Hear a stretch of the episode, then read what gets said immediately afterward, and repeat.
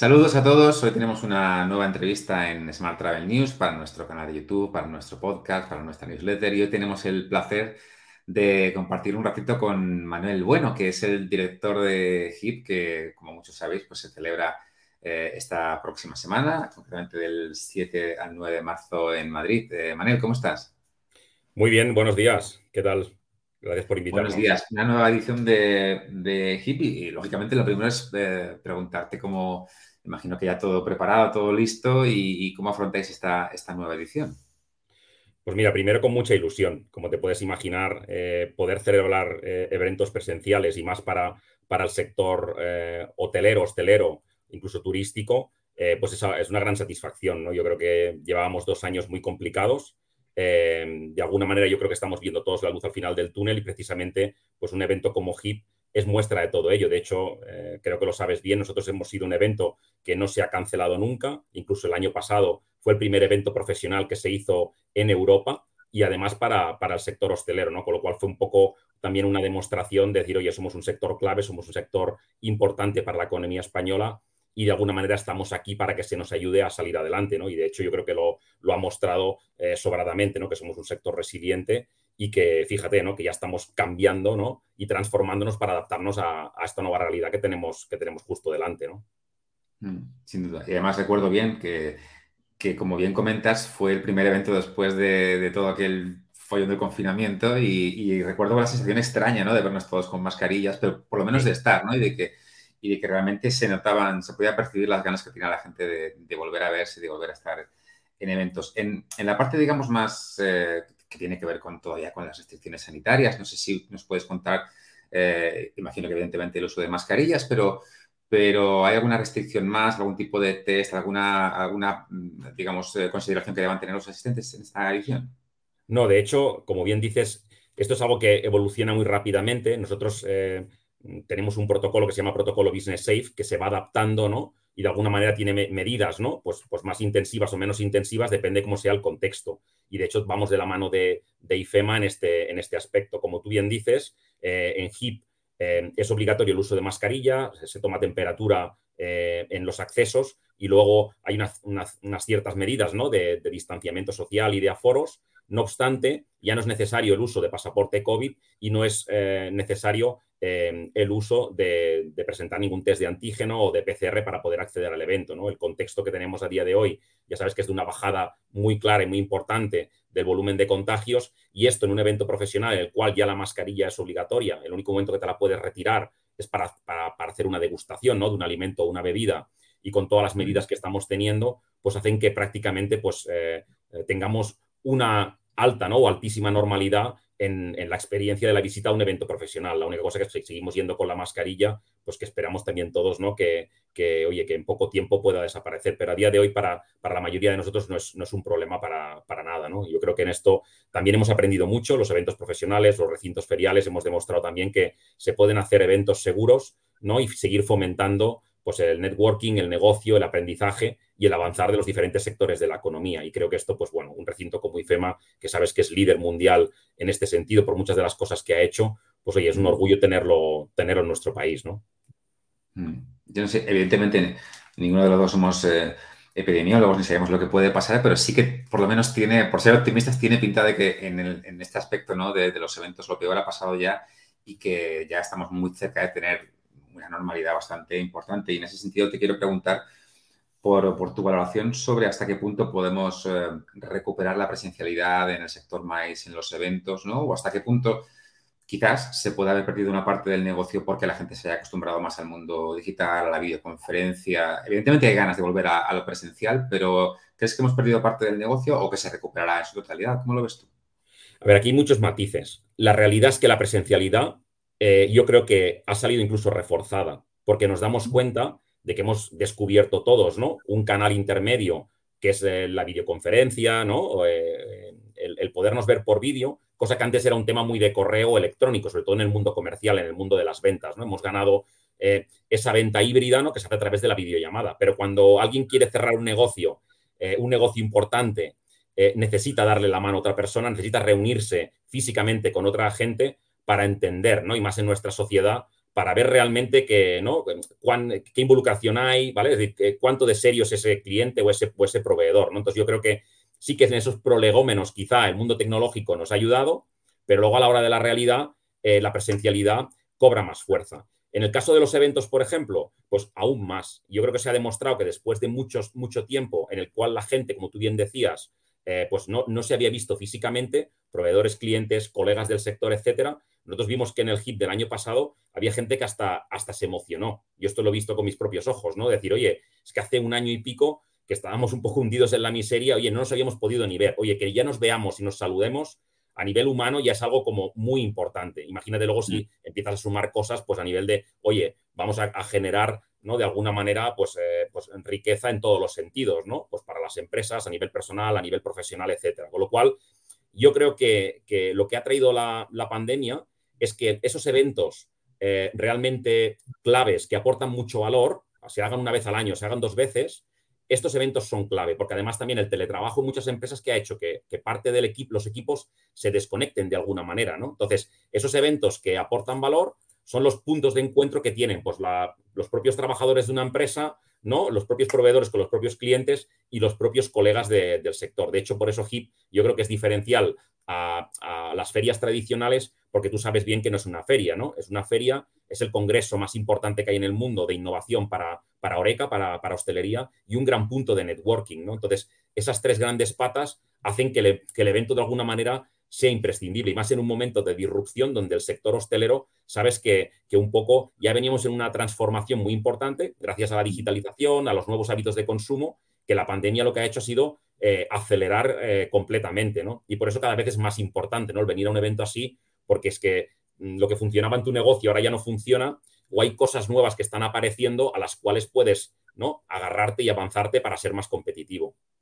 Hmm. Eh, mencionas la parte del Congreso que evidentemente eh, está claro que es muy importante para, para HIP y yo sé que, dentro incluso de la parte del Congreso hay muchos verticales, pero dirías que hay algunos temas principales o, que a ti te generen más curiosidad de cara a, a, este Congreso, porque es verdad que, como comentabas, pues hay, siempre surgen cosas nuevas y de un año para otro tenemos temas nuevos. ¿Hay alguno con, el que esperes con, especial atención?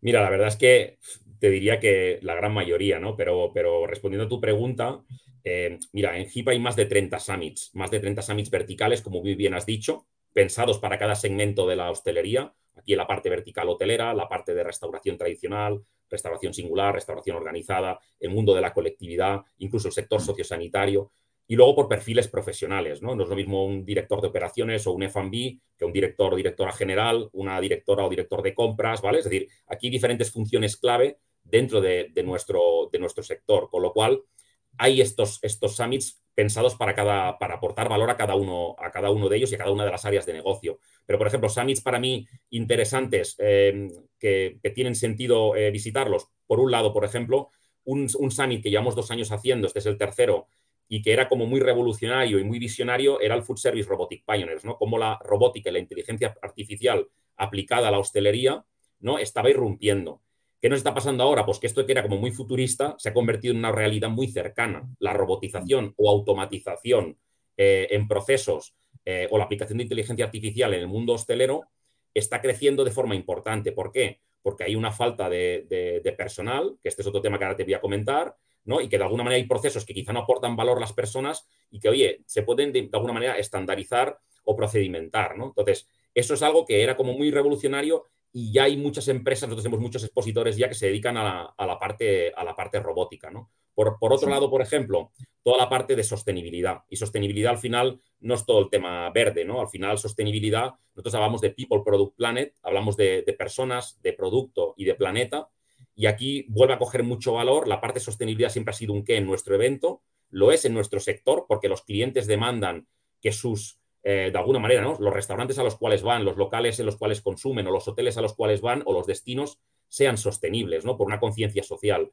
eh, y personal, ¿no? De cada, de cada consumidor. Pero es que luego hay un tema de personas. Sabes que estamos en un, punto en el cual hay un problema muy grave de, talento en nuestro sector. Por culpa de la pandemia hay gente que se ha ido a otros sectores y ahora necesitamos captar, retener, fidelizar, ¿no? formar, eh, ilusionar a, profesionales que estén en nuestro sector, con lo cual vamos a hablar en uno de los summits en People Product Plan sobre todo de talento y además tenemos el, el Oreca Talent Marketplace, Marketplace, que es un espacio donde se habla precisamente de todo esto, cómo tenemos que eh, ¿no? ilusionar y cuidar a nuestros, a nuestros colaboradores, ¿no? porque, porque son la, clave, es somos un, somos un sector de personas que sirven a personas ¿no? y de generar experiencias singulares. Hay cosas que se pueden automatizar, pero hay cosas que, que no, no.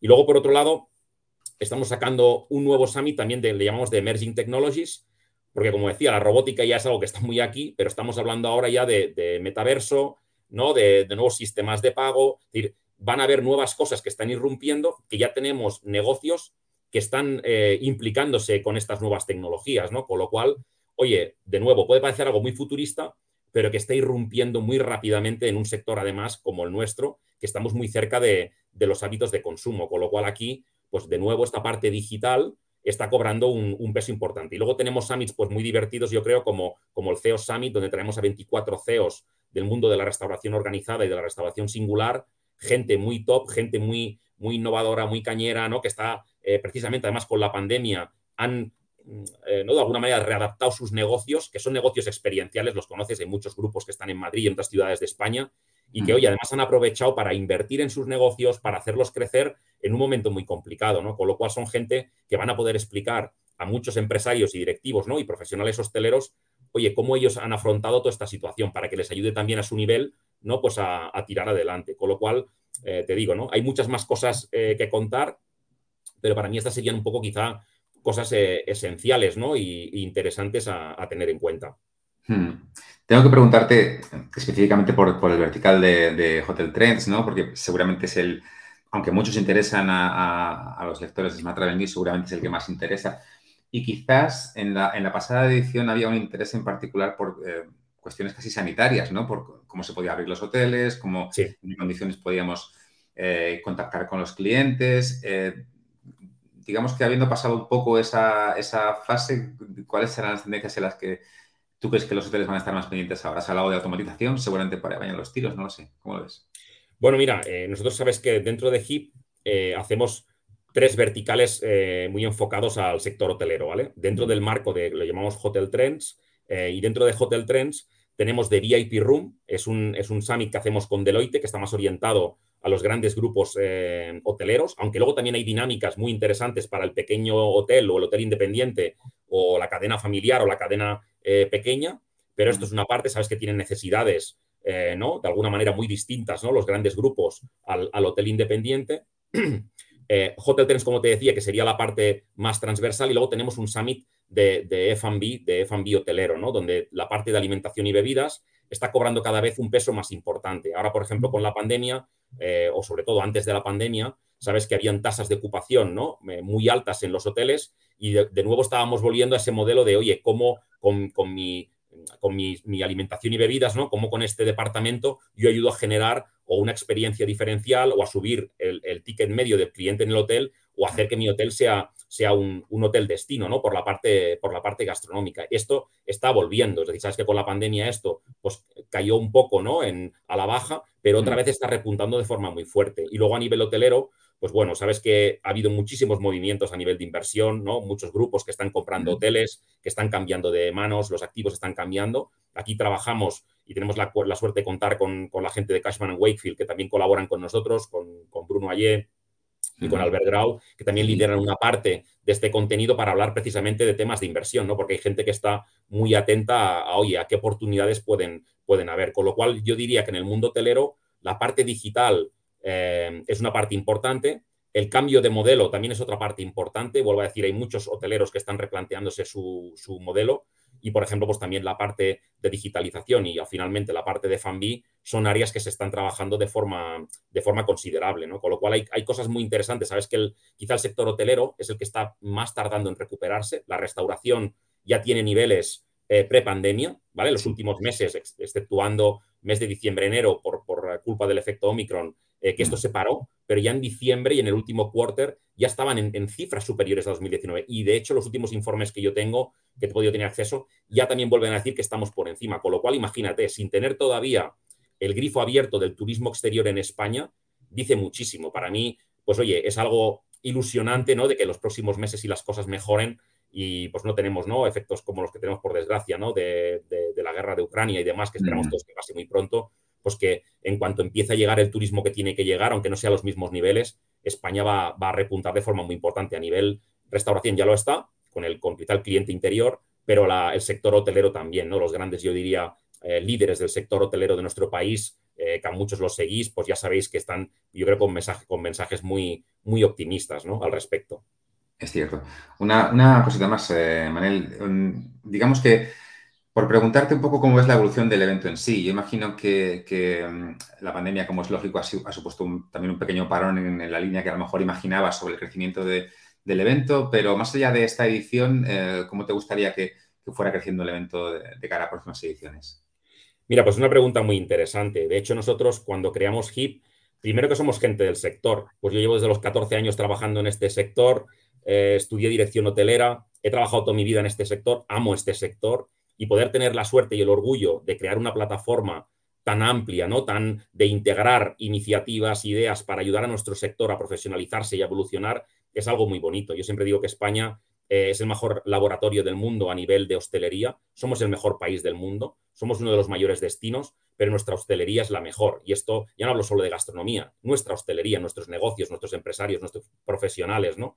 Y yo creo que esto es algo que tenemos que seguir trabajando y poner en valor, ¿no? La pandemia quizá nos ha mermado en algunas cosas, pero tenemos que, que ¿no? Mm, de alguna manera reponernos y seguir avanzando. HIP nace con esta intención, es tener un sector fuerte, un sector profesional que además ¿no? Eh, ayude a, ese, gran sector turístico, ¿no? a esa parte de la economía española que es eh, el sector turístico y que de alguna manera nos, ayude a seguir creciendo a futuro. ¿no? Con lo cual, piensa que desde que crecimos en solo seis años, pues HIP ha ido creciendo a ritmos del 30% cada año en número de expositores, en número de visitantes, en interés.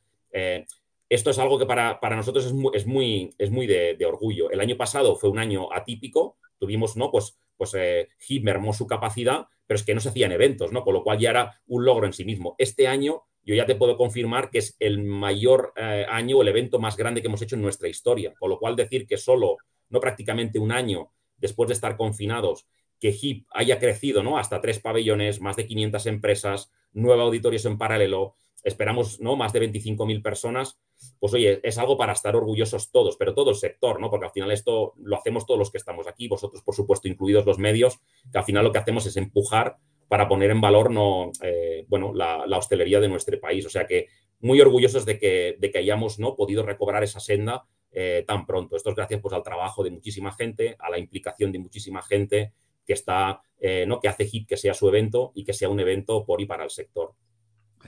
Genial, pues con esa, con esa idea nos quedamos, Manel. Eh, nos vemos la próxima semana, os recuerdo, del día 7 al 9 de marzo en IFEMA Madrid, así tenemos eh, nuestras jornadas de, HIP allí, con lo cual, nada, espero que vaya el evento de maravilla. Nosotros participamos el miércoles además, así que allá estaremos también y, por la feria nos veremos entonces, por el evento. Pues perfecto, muchas gracias Smart Travel News por toda la cobertura que nos dais. Un abrazo muy fuerte y nos vemos allí. Un placer, un abrazo Manel. Chao. Hasta luego. Hasta luego, Juan.